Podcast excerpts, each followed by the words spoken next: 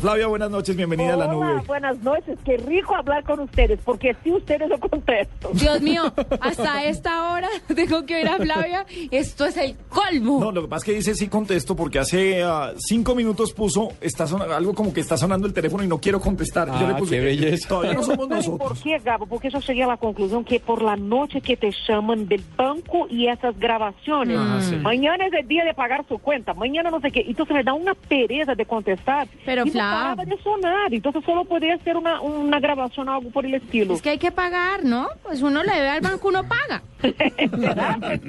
Tu amiga, ¿no? Ahí está. Tu compañera. No, lo que pasa es que eh, a uno se le puede ir el sueldo cuando una amiga Sí. se le mete al cuarto del hotel y le desocupa el minibar. Uy, ¿qué tal Uy, esas amiguis? Horrible. Hay gente Y así. tenaz, hay gente así. Hay gente así, no lo puedo Personas creer. inescrupulosas se le metieron al cuarto a Flavia Oh. en Medellín y le desocuparon ese minibar. Sí, Flavita, ¿Eso es cierto, pobrecita. Flavia? Verdaderamente es cierto. Sabes que eh, Juanita me llamó y dijo, ay, estoy muy sola, voy para tu cuarto. El viejo a ver película. Y entonces digo, "Mm, me da ganas de tomar ese vino, abrimos el vino.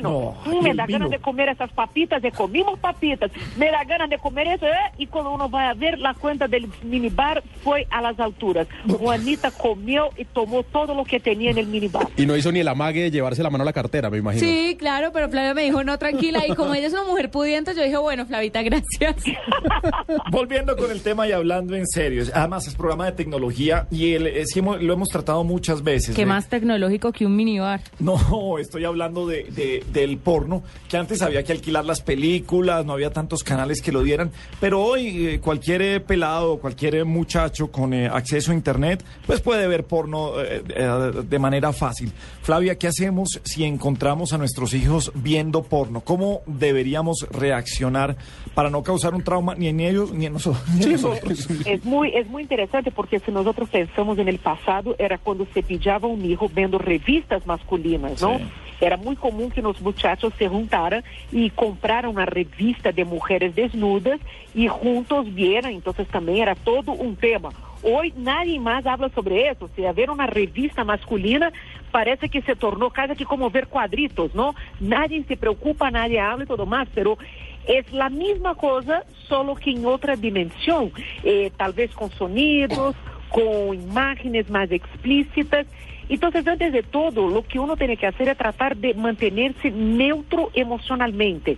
Es difícil, pero la tendencia de los papás el corazón disparar, eh, estresarse, preocuparse, pero uno tiene que mantener la calma. No es una situación de emergencia, no hay que salir corriendo con el muchacho para la terapia, la terapia, no hay que llevarlo al médico, llamar al papá, hacer una conferencia familiar, ni tampoco ponerse nervioso o furioso con el niño, sino que relajarse, mantenerse calmo e empezar a falar, Empezar a falar o quê? Normalizando a situação, ou seja, é um momento em que o niño vai sentir muita vergonha, muita pena de haver sido pedido, e se os papás não normalizam dizendo, bem, eu entendo que tu estás na idade que eres curioso, que de pronto eh, algumas pessoas te comentam dessas páginas, te comentam dessas imagens, pero sabe o que? Vamos conversar sobre isso. Mejor que de una gritar, prohibir y decir eso es asqueroso, es horrible, sino que invitarlo a conversar, a conversar de forma positiva, no diciendo yo te prohíbo, eh, eso es malo, eso es feo não serve para nada manter esse tipo de linguagem negativo, sino que um linguagem positivo, dizendo, eh, tu estás em um momento que estás descobrindo tu corpo, que estás descobrindo o corpo do sexo oposto, e eu entendo que deves ter muitas dúvidas, é mais, será que não tem nada que hajas visto que me queiras perguntar? Será que não tem algo de pronto que estás em la dúvida, que tens um pouco mais de curiosidade, que juntos possamos conversar? Porque nesse momento em que os papás se abren para la conversación, están mostrando a los hijos que los hijos pueden confiar en ellos, que ellos están abiertos para conversar de todos los temas y tratar de educarlos sobre eh, las exageraciones de las películas, porque una cosa que yo siempre comento es que yo recibo muchas preguntas, muchas cartas de jóvenes preocupados con la cantidad de que ejaculan. Porque una película porno, el tipo no ejacula, el tipo llueve, ¿no? ¡Ya! vaso, esperma para todos os lados. E ele, pobre muchacho, quando ejacula, vê que a quantidade não é a mesma e se preocupa porque crê que está enfermo. Ou vê um pene al estilo Tino Aspridia, y se asusta porque su pene aún está en desarrollo y no tiene ese tamaño. Entonces es muy importante también es explicar a ellos que una película es como una película de, de acción de Superman. Hay muchas mentiras, hay muchas ediciones, hay muchas cosas que se manejan por computador. Entonces que ellos no tienen que creer en todo lo que ve en una película, que antes de toda, de todo es hecho para vender Sí. y, y no para educar e explicar a eles também por que que el forno pode ser problemático, que de pronto eles estão deixando de beber ou fazer outras coisas para ver porno, se vale a pena ver, não é melhor que estés com tus amigos nesse momento, indo a um cine, a ver uma película mas de Wolverine, por exemplo, estar com tus amigos jogando em uma festa. Que pasando tiempo vendo algo que ser parte de tu vida também, ou seja, Claro. mostrar a los hijos que não é del todo negativo, pero tampoco reforçar que sigan com esse comportamento, Sí, justo- sino que reforçar que eles busquem outras coisas para hacer, ao invés de ver porno, porque na vida há muitas coisas para hacer e para aprender. Justamente sobre eso le quería preguntar a Flavia, porque es que, ¿cuál, cuál es el límite? El límite en que, pues claro, uno trata de mantener la calma y ese es, digamos, como lo, lo que uno trataría de hacer, pero ¿cómo? Y el límite de la curiosidad y el ya, uy, me encanta ver porno. ¿Hasta dónde, hasta dónde los dos lados? ¿Hasta dónde que el papá, hasta dónde van los papás para que él no sienta que ver porno es normal?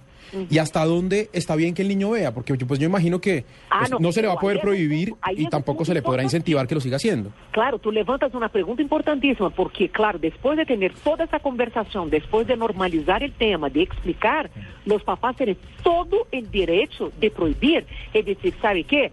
Eh, yo entiendo que tú tienes la curiosidad, pero como a mim não me parece e não estou de acordo, eu não quero que tu veas porno. Eu não estou de acordo e não creio que seja saudável para ti nessa idade. Entonces, eh, los papás tienen ese derecho. Muchos papás tienen miedo de prohibir a los hijos porque creen que hace parte también de la libertad o de la amistad, pero no es así. Nosotros también tenemos el derecho de poner nuestras reglas dentro de la casa.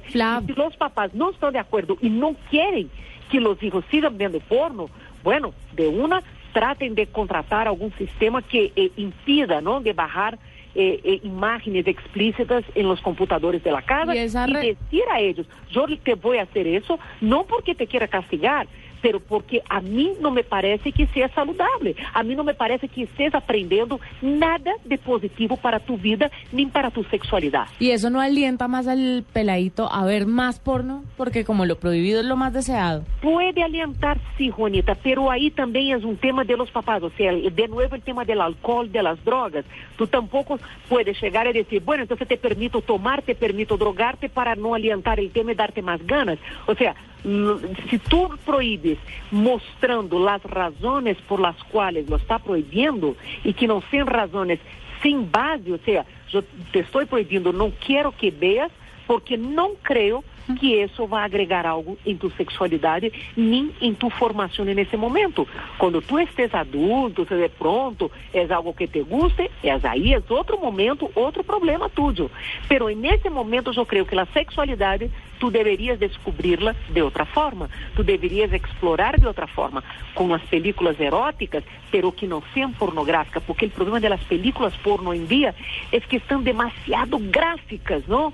Então eh, pierde um pouco e, e genera mais ansiedade, pierde um pouco hasta do poder de excitação, a mim, a, a meu ver, e genera mais um poder castrador sobre os jovens, porque é tão forte a coisa, é tão explícita que eles se assustam e de pronto suelen ter mais medo e ansiedade na hora do sexo porque não sabem como fazer todo aquello que vem na película. Bueno, Flavia, pues eh, nada, muchas gracias por acompañarnos en la nube. Te dejamos porque nos avisan aquí que están llamando de varios bancos y que el teléfono está ocupado. Ah, y que necesita. Que sí, necesitan el teléfono, que suelten la línea, que necesitan hablar Sí. con la doctora Flavia. sí. sí. Não cuente a nadie, eu estou em casa, por favor. Flavia, un abrazo, beso, chao. Um beijo, que disfrutem, tchau.